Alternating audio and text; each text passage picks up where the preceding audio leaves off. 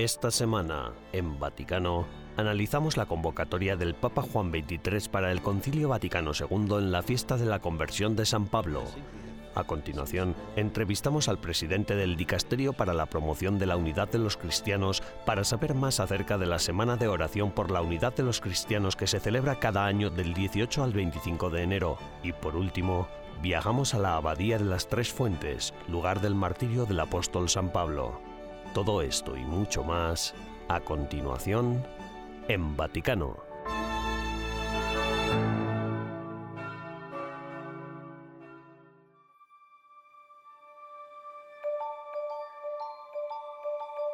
El 30 de septiembre, en la Plaza de San Pedro, tendrá lugar una vigilia ecuménica de oración en el marco del sínodo sobre la sinodalidad que está celebrando la Iglesia. La vigilia, organizada por la comunidad de TC, servirá, tal y como la describió el Papa Francisco, para confiar a Dios los trabajos de la decimosexta Asamblea General Ordinaria del Sínodo de los Obispos y tendrá lugar en dos sesiones, del 4 al 29 de octubre de 2023 y en octubre de 2024. Por ello, el 23 de enero, representantes sinodales y ecuménicos de varias comunidades eclesiales celebraron una rueda de prensa en Roma, en la que ofrecieron información sobre la vigilia de oración. Además del cardenal Jean-Claude Olegik, relator general del sínodo, intervinieron el representante de la Iglesia Apostólica Armenia ante la Santa Sede, el arzobispo Kajak Barsamian, el director del centro anglicano, el arzobispo Ian Ernest y el padre Alua Loseg, prior de la comunidad ecuménica de Tessé. El presidente de la Conferencia de Iglesias Europeas, Christian Krieger, se unió a la reunión por videoconferencia desde París.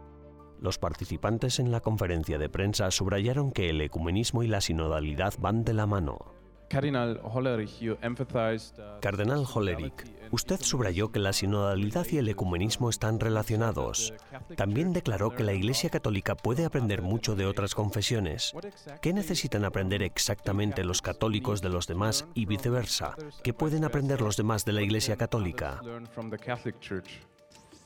I mean, what others can learn from the Catholic Church, you have to ask other people. Lo que otros pueden aprender de la Iglesia Católica hay que preguntárselo a ellos. No me corresponde a mí responder a esa parte de la pregunta. El proceso de aprendizaje mutuo nos acerca. No hay ningún plan. La gente siempre piensa que hay planes, pero no, no los hay. Hay una escucha del Espíritu Santo mientras el Espíritu Santo se expresa en la vida de las personas en su iglesia.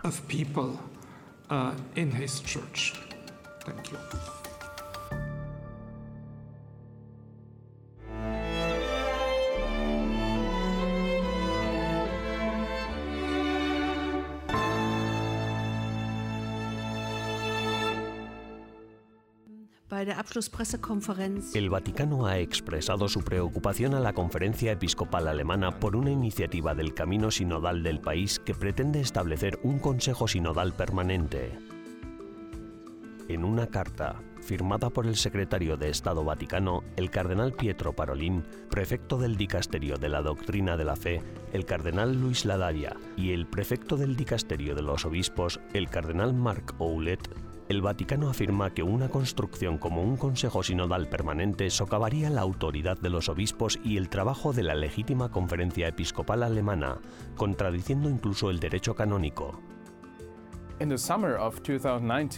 En el verano de 2019, unos meses antes incluso de que comenzara el camino sinodal en Alemania, el Papa ya había expuesto en su famosa Carta al pueblo peregrino de Dios en Alemania lo que pretendía con la sinodalidad desde entonces, el Papa ha tenido que intervenir, corrigiendo y amonestando en diversas ocasiones. Hay en la carta de ayer una frase determinante, cito, el Santo Padre ha aprobado esta carta en forma específica y ha ordenado su transmisión. Significa que el Papa la dirige como si fuera suya. No es la carta de ningún funcionario de la curia, sino que el mandato y la aprobación vienen directamente del propio Papa Francisco. Dos días después, el 25 de enero, Associated Press publicaba una nueva entrevista con el Papa Francisco, en la que éste volvía a criticar el camino sinodal en Alemania. Porque no es un sínodo, un camino sinodal en serio. Este proceso no es ni útil ni serio, dijo el Santo Padre, y añadió, aquí el peligro es que se cuele algo muy, muy ideológico. Cuando la ideología se mete en los procesos eclesiales, el Espíritu Santo se retira, porque la ideología se impone al Espíritu Santo. La ideología el Espíritu Santo.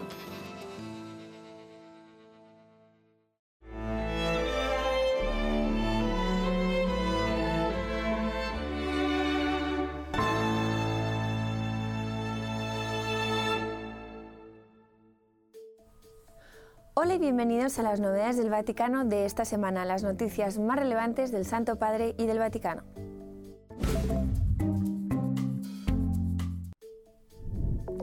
El retiro anual de Cuaresma del Vaticano, igual que en los dos años anteriores, se celebrará de forma individual. El Vaticano ha declarado que Francisco ha invitado a los cardenales que viven en Roma, así como a los responsables de los dicasterios, a participar en los ejercicios espirituales de manera personal durante la primera semana de Cuaresma. El pontífice no tendrá compromisos oficiales a lo largo de esta semana.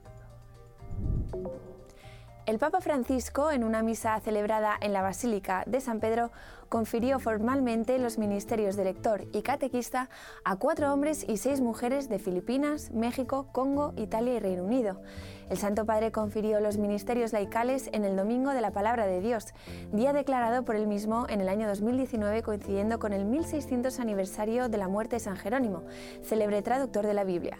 El Papa en enero de 2021 actualizó algunas leyes de la Iglesia para permitir que las mujeres sean nombradas formalmente para los ministerios laicales de lector y acólito.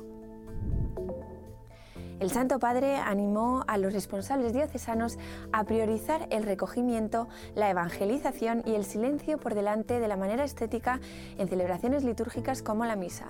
Una celebración que no evangeliza no es auténtica, dijo el Papa Francisco citando su carta apostólica de 2022 sobre la reforma litúrgica Desiderio Desideravi. Sin evangelización, añadió, la liturgia es un ballet, un baile bonito, estético, agradable, pero no es una celebración auténtica. El Papa emérito Benedicto XVI póstumamente sigue defendiendo el cristianismo frente a las afirmaciones de intolerancia en nombre de la tolerancia. En un nuevo libro publicado en Italia, el difunto pontífice advierte de una manipulación radical de los seres humanos y de la distorsión de los sexos por la ideología de género en nombre de la tolerancia rechazando el argumento de un teólogo alemán que postulaba que el monoteísmo estaba ligado a la intolerancia, Benedicto afirma que el auténtico contrapeso a toda forma de intolerancia es Cristo crucificado. El Papa Francisco visitará la República Democrática del Congo y Sudán del Sur del 31 de enero al 5 de febrero. Durante el viaje apostólico, el Papa se reunirá con diversas víctimas afectadas por la violencia. El Vaticano se refiere al viaje como peregrinación ecuménica por la paz, ya que con el Papa viajarán el arzobispo de Canterbury y el moderador de la Iglesia de Escocia. El viaje de Francisco a África estaba previsto inicialmente para julio de 2022, pero se propuso debido al estado de salud del Santo Padre. Gracias por acompañarnos durante las novedades del Vaticano de esta semana. Les ha informado Almudena Martínez Bordiú para EWTN Vaticano.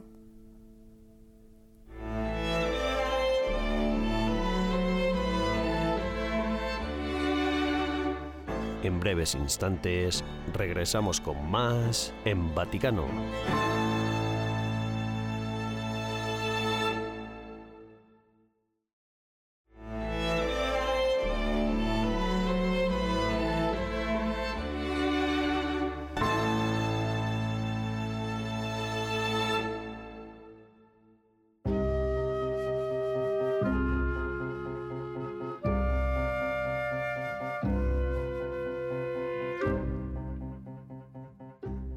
Juan XXIII, el 25 de enero de 1959, en la fiesta de la conversión de San Pablo, anunció por primera vez su intención de convocar el Concilio Vaticano II. Fueron 17 los cardenales a los que comunicó, en la Basílica de San Pablo extramuros de Roma, su intención de convocar el vigésimo primer concilio ecuménico de la Iglesia. La preparación del concilio duró tres años, desde el verano de 1959 hasta el otoño de 1962. El concilio se reunió en la Basílica de San Pedro a lo largo de cuatro sesiones de entre 8 y 12 semanas de duración cada una, en el otoño de cada uno de los cuatro años comprendidos entre 1962 y 1965. El concilio fue finalmente inaugurado el 11 de octubre de 1962 por el Papa Juan XXIII y clausurado el 8 de diciembre de 1965 por Pablo VI. Para comprender mejor el Concilio Vaticano II y las intenciones que tuvo el Papa Juan XXIII al iniciarlo, es importante comenzar por el principio y entender por qué el Santo Padre eligió la fiesta de la conversión de San Pablo para anunciar su intención de convocar un nuevo concilio.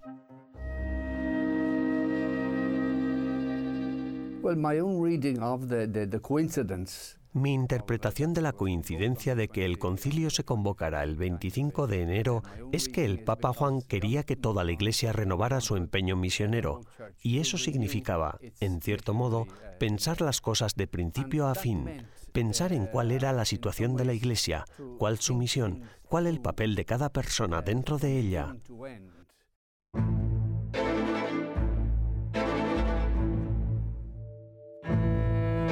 ¿Qué importancia tiene para la Iglesia la fiesta de la conversión de San Pablo? El Papa Juan XXIII inauguró el histórico Concilio Vaticano II plenamente convencido de que había llegado el momento de abrir de par en par las ventanas de la Iglesia y dejar que soplara el aire fresco del Espíritu. Y al anunciar sus intenciones de convocar este concilio ecuménico como sumo pontífice de la Iglesia, optó por subrayar la dirección que quería que tomara, eligiendo la fiesta de la conversión de San Pablo como la fecha en que lo anunciaría al mundo.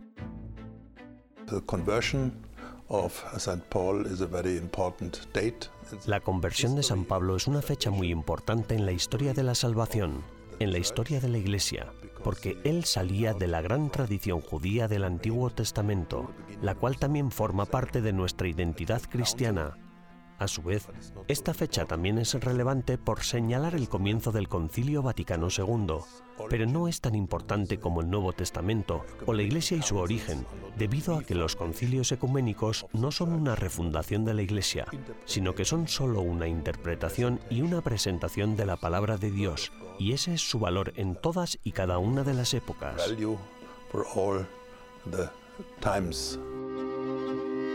Con el deseo de utilizar el concilio como impulso para que la Iglesia Mundial renueve sus esfuerzos misioneros globales, ¿qué aprendió la Iglesia de San Pablo y de sus esfuerzos misioneros?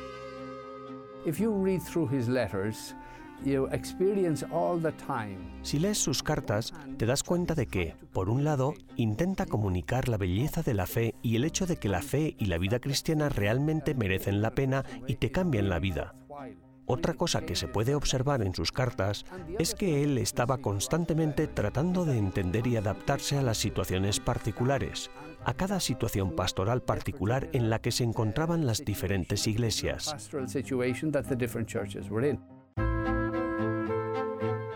Al cumplirse ahora 60 años de la apertura del Concilio Vaticano II, podemos percibir con mayor claridad cómo éste se inspiró en la figura de San Pablo, el apóstol de los gentiles.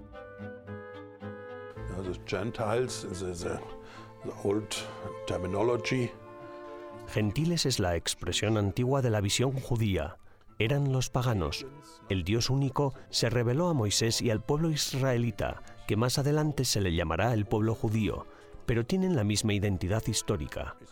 Fuera de este Dios único, verdadero, autorrevelado, se creía en los dioses de los paganos. Más tarde San Pablo que estuvo presente en los comienzos del cristianismo en Jerusalén, después de su conversión, tuvo una vocación especial de Jesucristo, el Señor resucitado, en la que debía predicar el Evangelio, no solo al pueblo elegido de Dios, al pueblo judío, sino a todo el mundo. Este horizonte universal no es un añadido extraño al Antiguo Testamento o a la creencia judía. El Dios de Abraham, Isaac, Jacob y Moisés ya era el creador de todos. Um, Jacob, Mose, is the creator of everybody. Mientras reflexionamos sobre la importante fiesta de la conversión de San Pablo y sobre cómo ha servido de catalizador para renovar los esfuerzos de la Iglesia por compartir la buena nueva, recordemos también que estamos al final de la semana de oración por la unidad de los cristianos y sigamos rezando por una mayor unidad entre nuestros hermanos cristianos.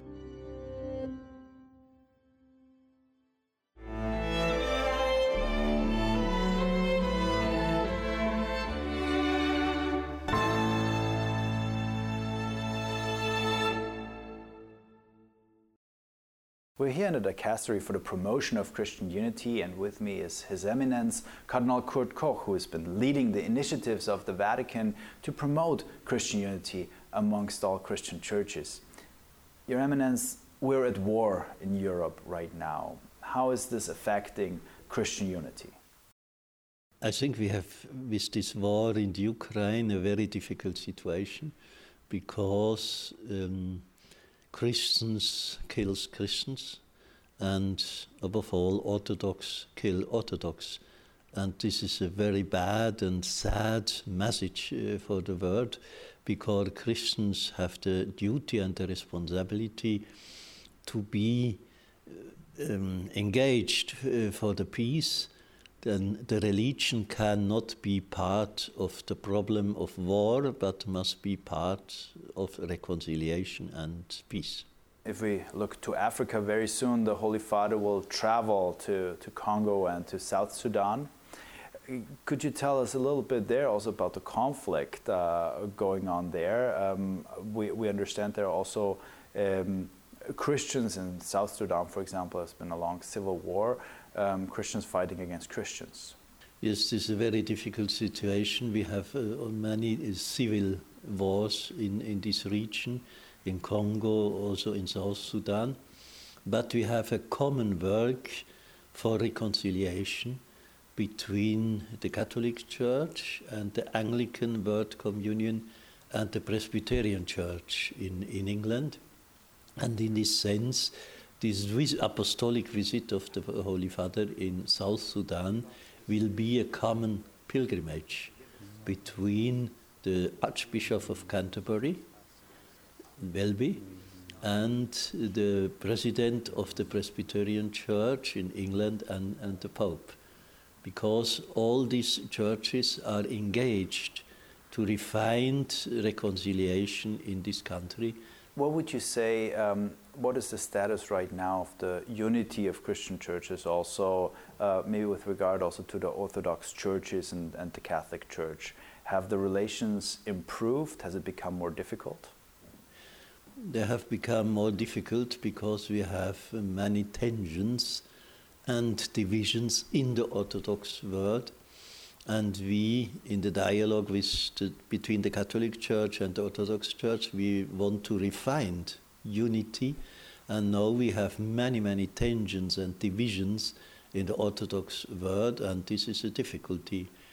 For instance, we have an international mixed commission between the Catholic Church and all the Orthodox churches, but the Russian Orthodox Church doesn't participate in this dialogue after the declaration of the autocephaly in, of the Orthodox Church in the Ukraine two years before uh, the war. And when the Russian Orthodox Church doesn't participate in this dialogue, this is a challenge. Is there any chance of uh, the Holy Father meeting the, the Russian Orthodox Patriarch anytime soon?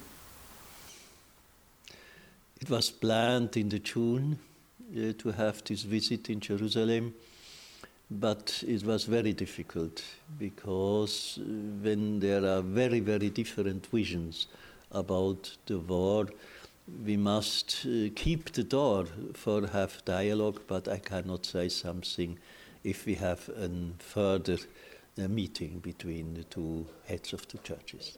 So the situation has also not become easier uh, no, in, over the no, past in, months. In every case.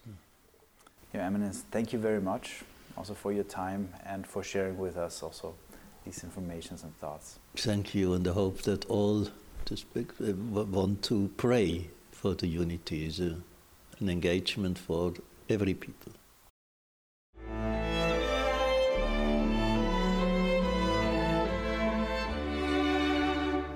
Tras una breve pausa, regresamos con más en Vaticano.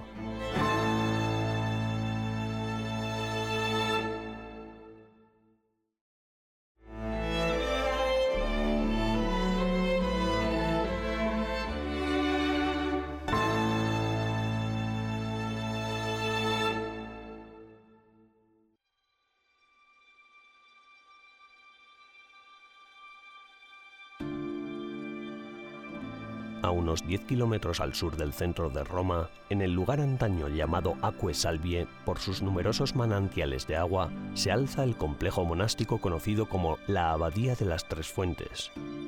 Un topónimo, el de las Tres Fuentes, surgido a raíz de la condena a muerte de uno de los pilares del cristianismo.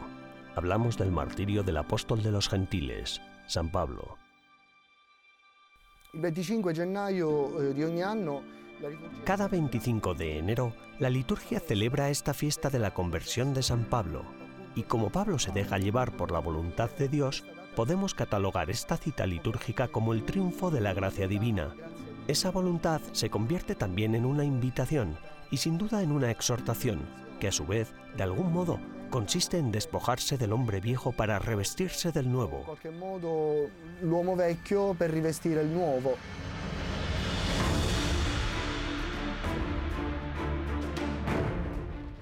Según un escrito apócrifo recopilado entre los siglos IV y VII, Pablo, encadenado y escoltado por tres soldados, fue conducido a este lugar para ser ejecutado. La tradición cuenta que, en el momento de la decapitación del apóstol, su cabeza, al caer al suelo, habría dado tres saltos, de cada uno de los cuales brotó una fuente. De ahí su nombre, Abadía de las Tres Fuentes. Hasta hoy, el recuerdo del martirio del apóstol se conserva en este espectacular complejo. Pero, ¿quién era Pablo y por qué fue llevado a Roma para ser ejecutado?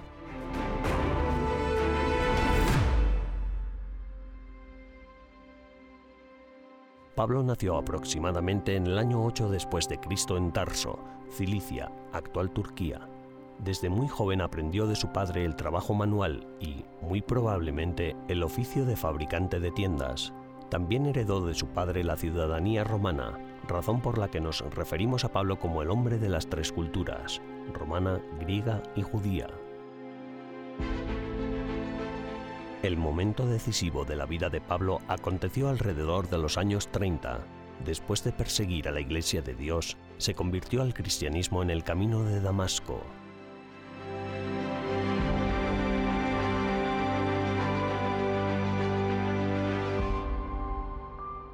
Durante un periodo de unos 10 años, entre los años 48 y 59 después de Cristo, Pablo realizó tres viajes misioneros predicando el Evangelio en más de 15 países.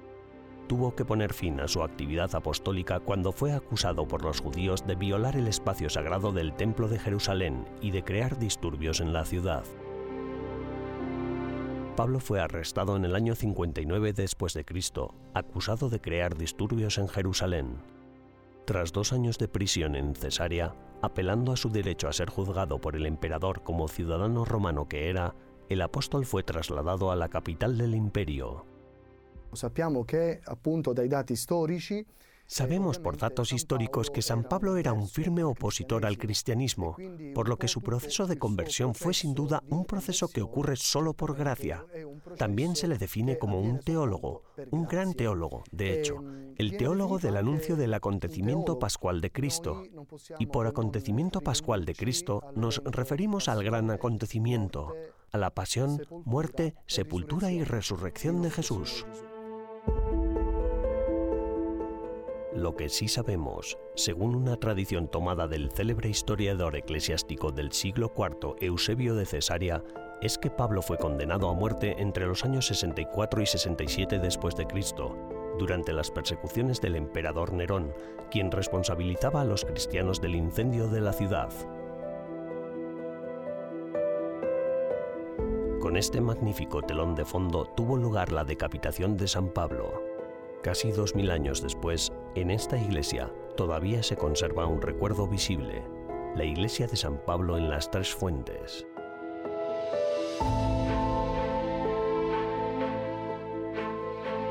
Y era aquí, en los suburbios de la ciudad, en una zona alejada de los lugares públicos, donde era lícito condenar a muerte a un ciudadano romano. En esta misma columna que hoy se conserva dentro de este sacelio, Pablo fue decapitado.